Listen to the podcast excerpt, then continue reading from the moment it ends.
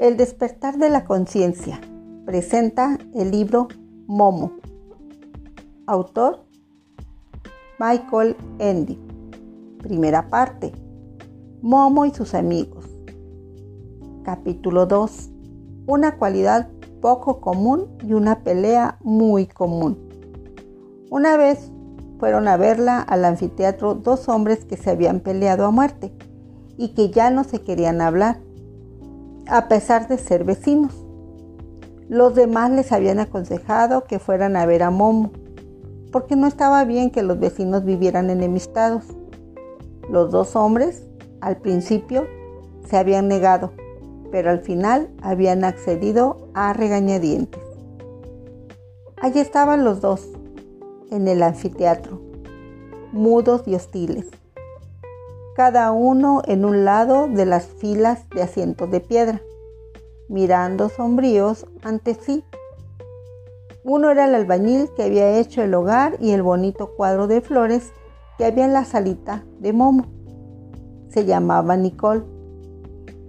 Y era un tipo fuerte, con un mostacho negro e hirsuto. El otro se llamaba Nino. Era delgado y siempre parecía un poco cansado. Nino era el arrendatario de un pequeño establecimiento al borde de la ciudad, en el que, por lo general, solo habían unos pocos viejos que en toda la noche no bebían más que un solo vaso de vino. Ya hablaban de sus recuerdos.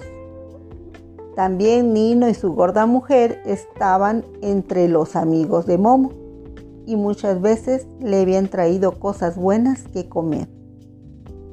Como Momo se dio cuenta de que los dos estaban enfadados, no supo al principio con quién sentarse primero. Para no ofender a ninguno, se sentó por fin en el borde de piedra. De la escena a la misma distancia de uno y de otro, y miraba alternativamente a uno y a otro. Simplemente esperaba a ver qué ocurría. Algunas cosas necesitan su tiempo y tiempo era lo que único que Momo tenía de sobra. Después de que los hombres hubieran estado así un buen rato, Nicole se levantó de repente y dijo, yo me voy. He demostrado que tenía buena voluntad al venir aquí, pero tú ves, Momo, lo obstinado que es él. ¿A qué esperar más? Y Efectivamente, se volvió para irse. Sí, lárgate, le gritó Nino. No hacía ninguna falta que vinieras. Yo no me reconcilio con un criminal. Nicole giró en redondo. Su cara estaba roja de ira. ¿Quién es un criminal?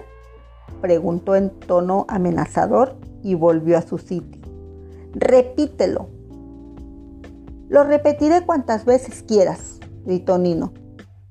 ¿Tú te crees que porque eres grande y fuerte nadie se atreve a decirte las verdades a la cara? Yo me atrevo. Y te las cantaré a ti y a cualquiera que quiera escucharlas. Adelante, ven y mátame, como ya dijiste una vez que harías. Ojalá lo hubiera hecho. Chilló Nicole y apretó los puños. Ya ves, Momo, como miente y calumnia.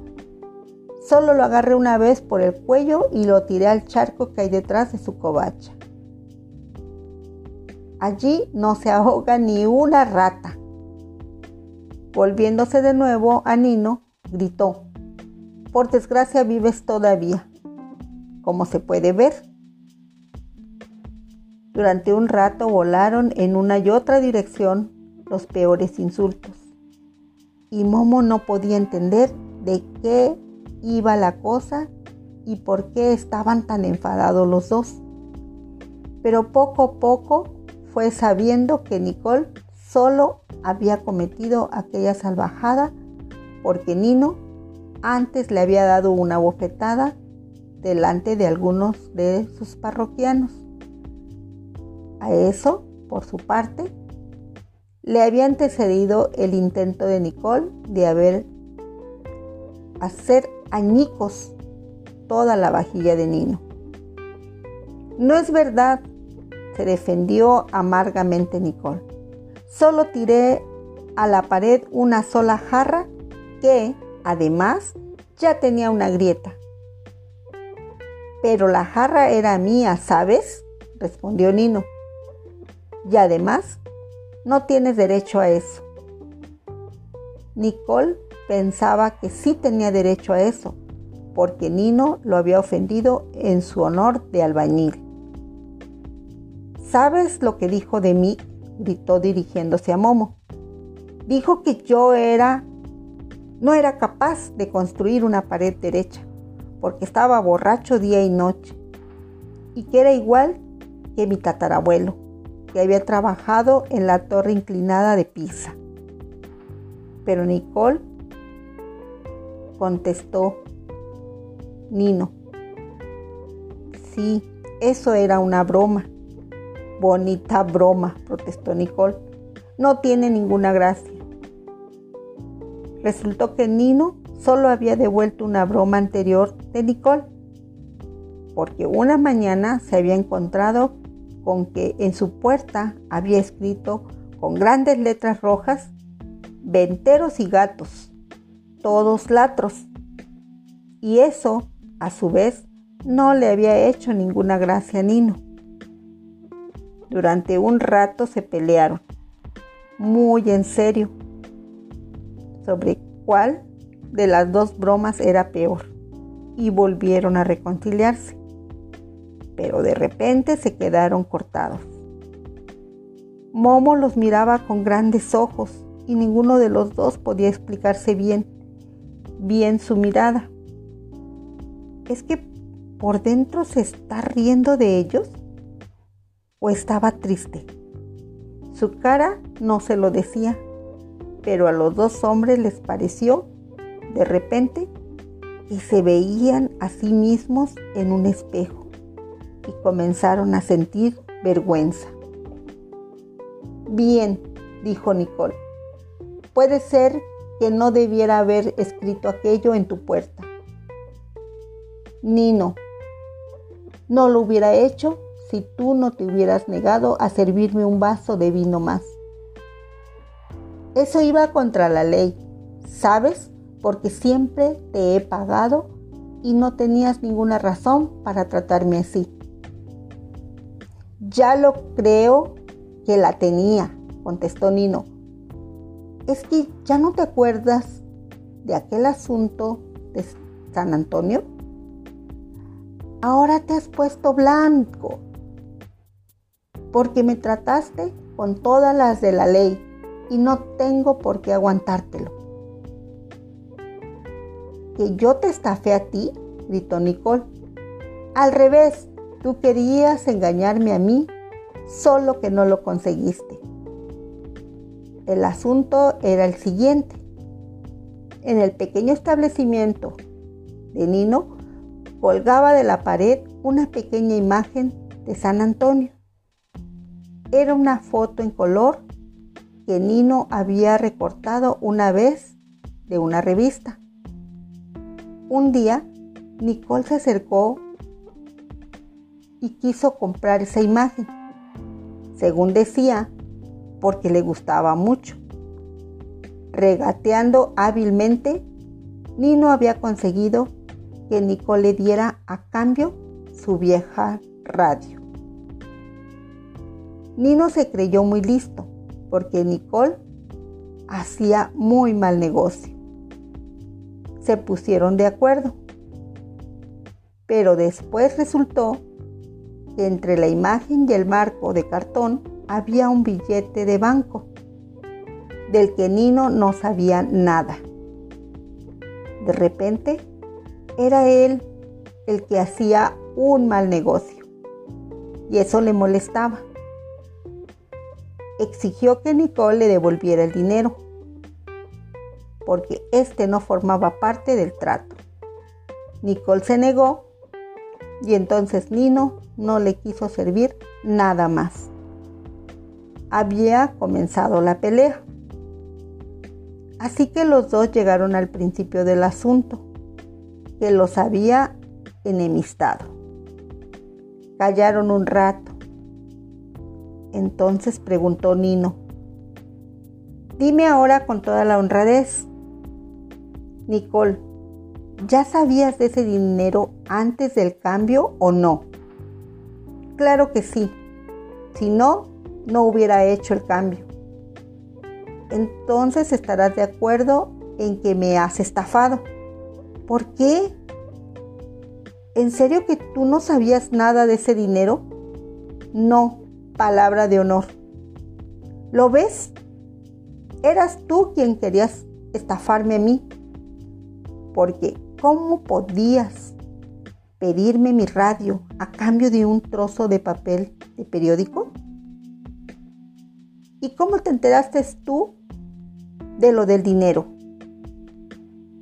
Dos noches antes había visto cómo un cliente lo metía allí como ofrenda a San Antonio. Nino se mordió los labios. ¿Era mucho? Ni más ni menos que lo que valía mi radio, contestó Nicole.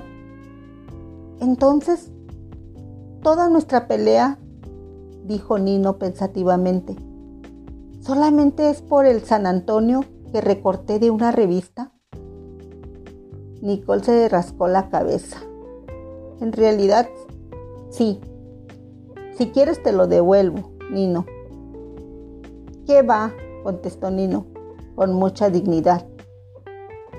Lo que se da no se quita. Un apretón de manos vale entre caballeros. Y de repente ambos se echaron a reír. Bajaron los escalones de piedra, se encontraron en medio de la plazoleta central, se abrazaron dándose palmadas en la espalda. Después ambos abrazaron a Momo y le dijeron, Muchas gracias. Cuando al cabo de un rato se fueron, Momo siguió diciéndoles adiós con la mano durante mucho rato y estaba muy contenta de que sus amigos volvieran a estar de buenas. Otra vez, un chico le trajo su canario, que no quería cantar. Esa era una tarea mucho más difícil para Momo, que estarse escuchándolo toda una semana hasta que por fin volvió a cantar y silbar. Momo escuchaba a todos, a perros y gatos, a grillos y ranas, incluso a la lluvia y al viento en los árboles. Y todos le hablaban en su propia lengua. Algunas noches, cuando ya se habían ido a sus casas, todos sus amigos se quedaba sola en el gran círculo de piedra del viejo teatro sobre el que se alzaba la gran cúpula estrellada del cielo y escuchaba el enorme silencio. Entonces le parecía que estaba en el centro de una gran oreja, que escuchaba el universo de estrellas y también que oía una música callada, pero aún así muy impresionante que llegaba muy adentro al alma. En esas noches solía soñar cosas especialmente hermosas. Y quien ahora siga creyendo que el escuchar no tiene nada de especial, que pruebe, a ver si sabe hacerlo.